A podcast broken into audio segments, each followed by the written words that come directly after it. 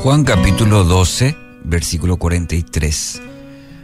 Porque amaban más la aprobación humana que la aprobación de Dios.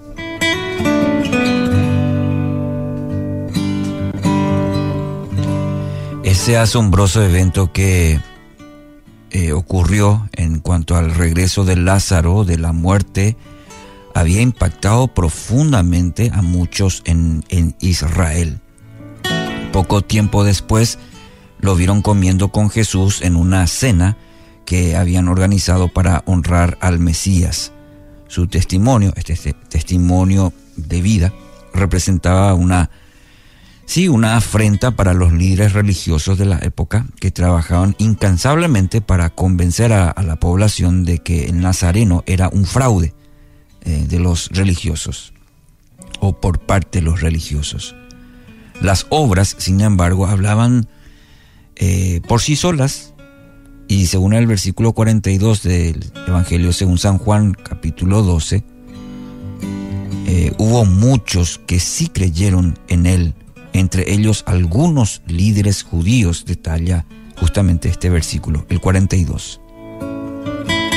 El impacto que tenía Jesús sobre la vida de la gente no podía ser detenido.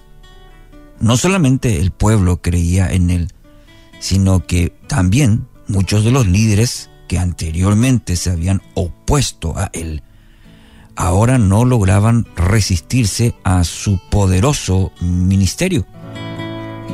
Juan, sin embargo, añade un comentario que resta algo a la conversión de tantas personas. En el versículo 42, pero no lo admitían por temor a que los fariseos los expulsaran de la sinagoga. Entonces, aquí el relato señala que estas personas creyeron, sí, creyeron en la persona de Jesús, pero su creencia carecía de la convicción, palabra clave, carecía de la convicción necesaria para romper con la atadura de querer agradar a los hombres reconocieron en Jesús una persona con autoridad espiritual como nunca antes habían visto. Pero, pero, pero, su convicción no los condujo a rendirse completamente, rendirse a sus pies para darle la libertad de que Él obrara en lo más profundo de sus corazones, librándolos de esa manera de aquellos vicios que atormentan nuestra existencia. ¿Y cuál? Principalmente la de querer agradar a otros, la de querer agradar a los hombres. Y sí, cuando me refiero a estos vicios, el más difícil de combatir es aquella mirada hacia los costados que constantemente mide de qué manera será tomado nuestro comportamiento por aquellos que están a nuestro alrededor. Y nos pasa a todos. El hecho de querer, querer medir nuestra vida por lo que dicen los demás. Sofoca toda intención de autenticidad. Esto, ¿sabe por qué? Porque no podemos actuar según nuestras propias convicciones sino según los parámetros y los lineamientos establecidos por otros. Escondemos nuestras convicciones para evitar la censura por parte de aquellos que comparten la vida con nosotros, que puede ser un vecino, compañero de trabajo, un familiar inclusive. ¿Y el resultado? Bueno, el resultado es que acabamos viviendo una vida que no es la nuestra. La ropa que vestimos es la que han escogido para nosotros los dueños de la moda. Las frases que pronunciamos son las que agradan los oídos de los que nos oyen. La forma en que inclusive adoramos es la que ha elegido la mayoría.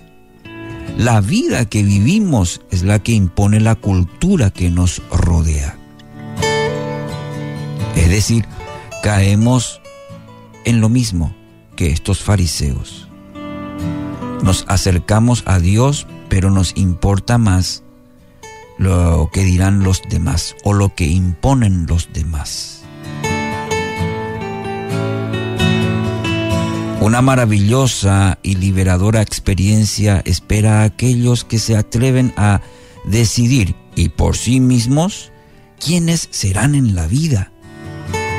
Solamente lo pueden hacer cuando mueren al deseo de querer impresionar a los de su alrededor o crucifican la necesidad de pertenecer al grupo.